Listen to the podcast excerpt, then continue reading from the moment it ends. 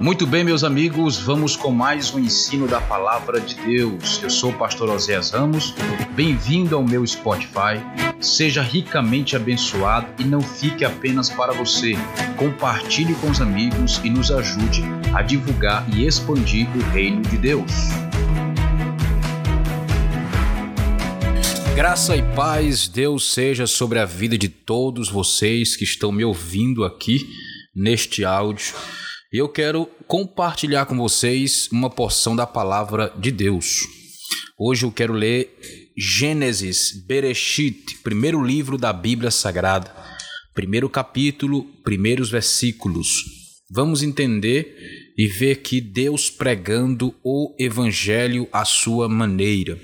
A pergunta que poderíamos fazer se não houvesse os 66 livros da Bíblia Sagrada, se não houvesse toda a Bíblia, todo esse conjunto de livros que é justamente o significado da palavra biblos, conjunto de livros. Se não houvesse esses 66 livros, como que o evangelho seria pregado? Como que as pessoas se converteriam? Como que elas é, chegariam aos pés do Senhor arrependidas de seus pecados? Como que elas perceberiam a necessidade de entregar a sua vida à transformação nas mãos de Deus? Então, nós observamos que nos primeiros três versículos da Bíblia, Deus está pregando o Evangelho o próprio Deus, na sua maneira, na sua forma, ele está pregando o evangelho, o seu evangelho.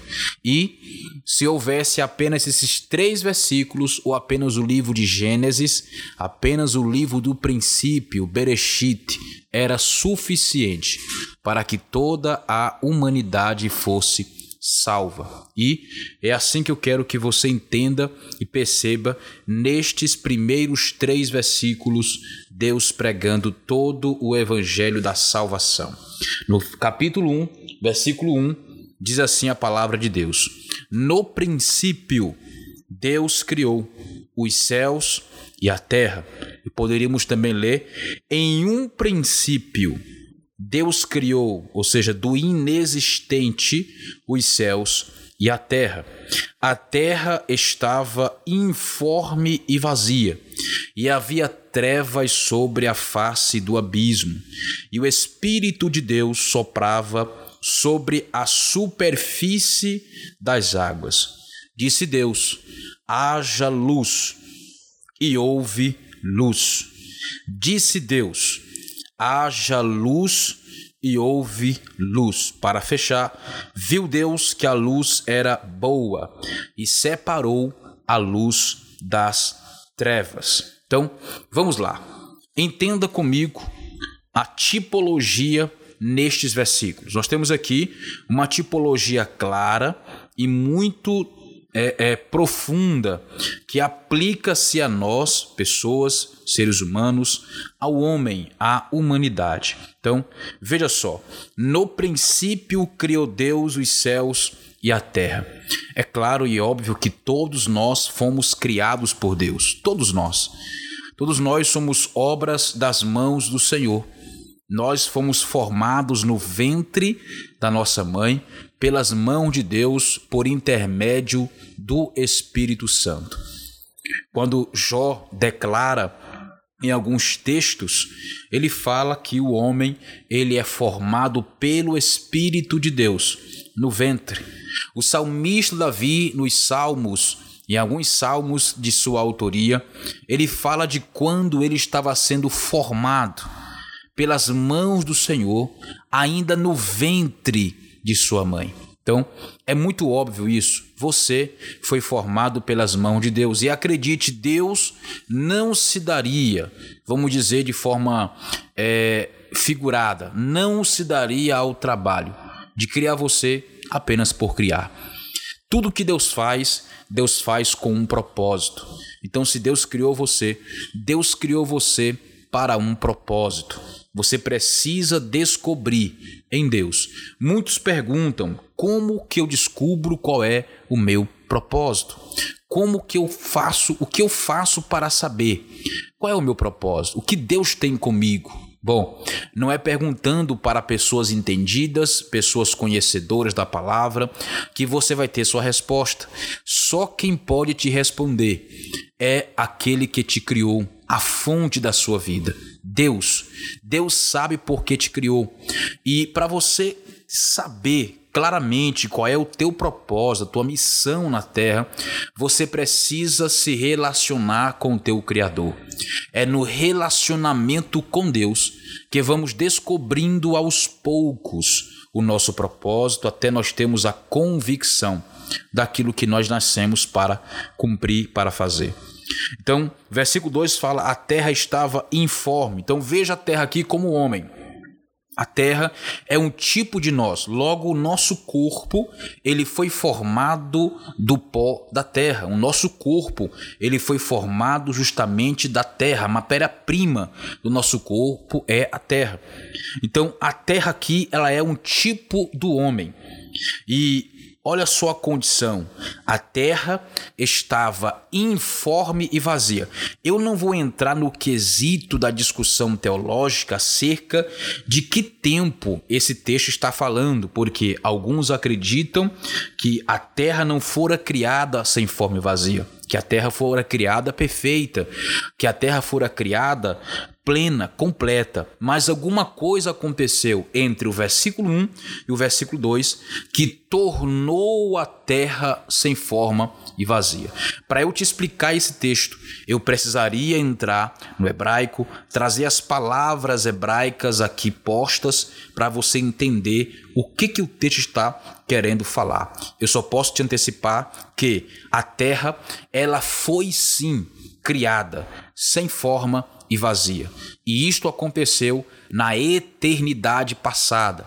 Mas no tempo Cronos, Deus veio dar forma. Ele cria sem forma e vazia por um tempo para poder cumprir na terra um propósito. E era por isso que o Espírito Santo pairava sobre a face das águas, preparando essa terra para que quando Deus desse os comandos para que essa terra recebesse forma, ela tivesse como dar uma resposta para o Criador. Então, a terra fora criada na eternidade passada, sem forma e vazia, mas na no, no tempo Cronos, Deus começou a dar forma à terra. Assim como uma criança, assim como todo ser humano, antes de vir à vida à terra, ele passa por um processo de formação. Ele é criado sem forma, é criado vazio e então vai ganhando forma no ventre da mãe por nove meses. Olha um tempo. Houve um tempo para que toda criança, todo ser humano, ainda como uma, um feto, ainda informe, ele tem um tempo para poder sofrer um processo de transformação, ganhando assim forma. Deus não é como nós. Deus não é imediatista. Então, assim como um feto leva tempo para poder ganhar forma, a terra também teve que esperar um tempo para que ela, logo após a sua criação, receber forma pelas, pelos comandos e pela palavra de Deus, pelo verbo que saiu da sua boca. Então, a terra estava informe e vazia. Assim é a vida de todo homem que ainda não conhece a palavra de Deus que ainda não conhece a Deus, não tem ainda um relacionamento com Deus. Ele é sem forma, ele é vazio e sempre está se aprofundando nas trevas. Então, veja só: informe, logo vazio e em trevas. Em trevas. Então, toda pessoa que não conhece a Deus, que não é filho de Deus, por meio da fé em Cristo Jesus é uma pessoa sem forma. O que significa sem forma? É alguém sem identidade. É uma pessoa que não sabe por que, que existe, não sabe por que nasceu. É alguém que não corresponde à vontade do Senhor.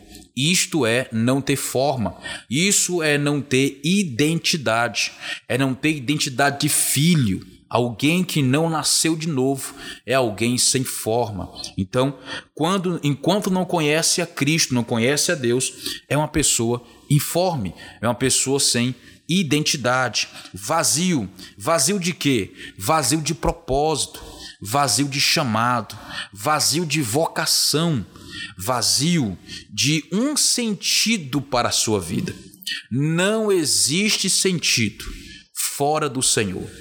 Não existe sentido de vida fora de Cristo. Somente em Cristo nós descobrimos o sentido da nossa vida.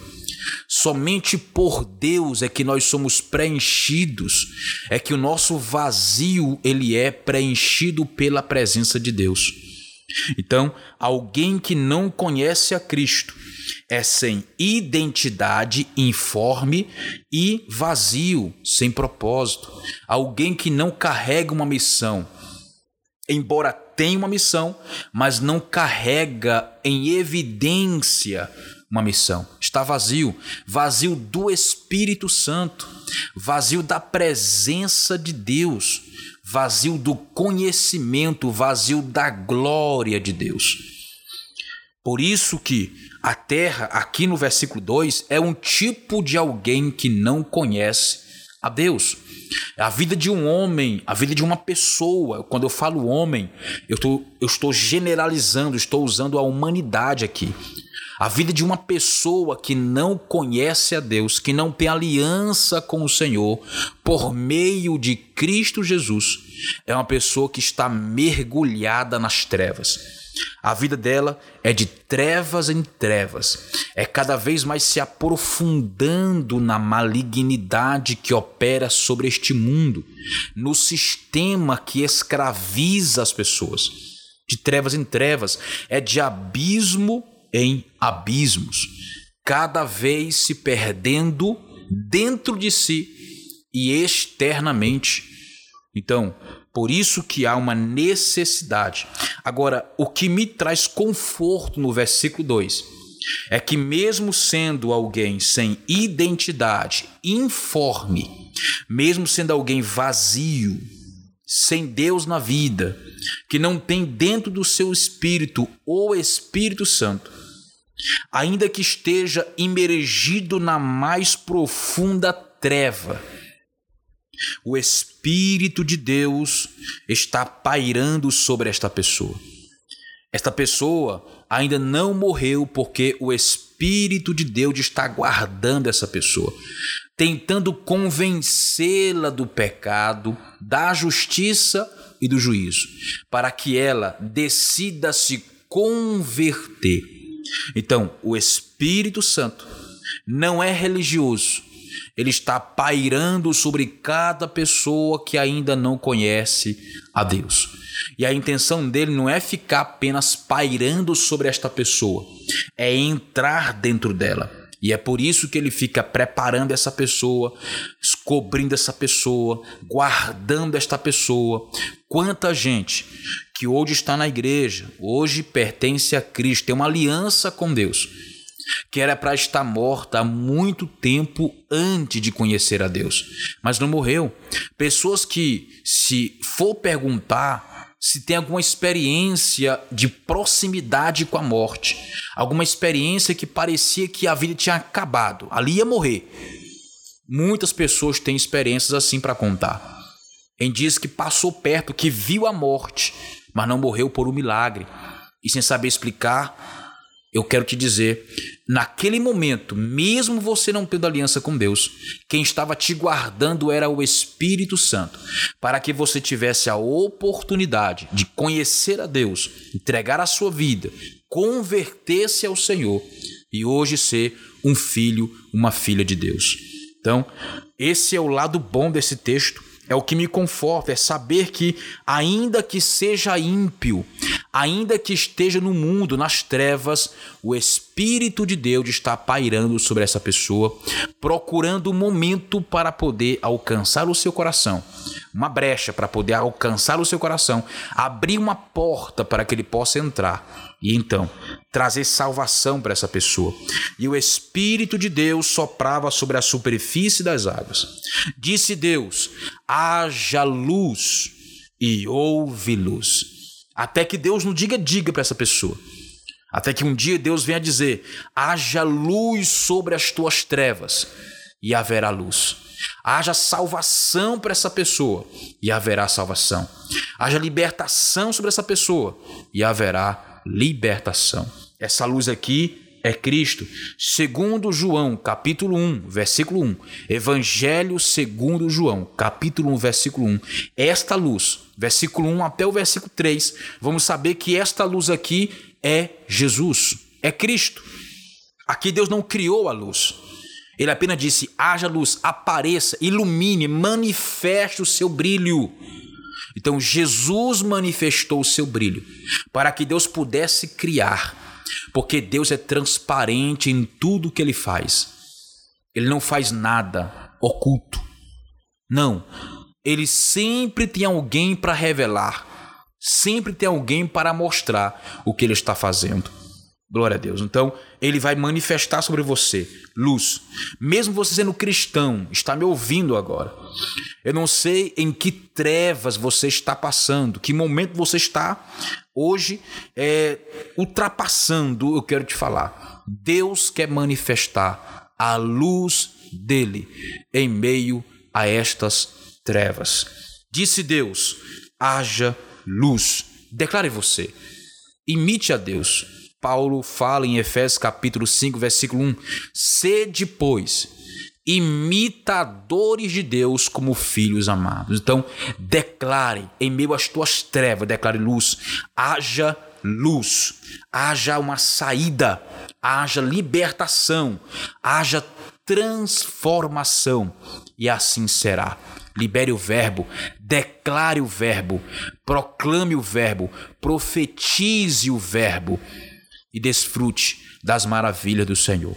Que Deus te abençoe, que Deus te guarde, que você possa refletir nessa palavra e entenda: você tem poder para transformar as trevas que te cercam em luz, para manifestar em meio às trevas, por mais densas que são, manifestar a luz que está em você e você é uma luz neste mundo.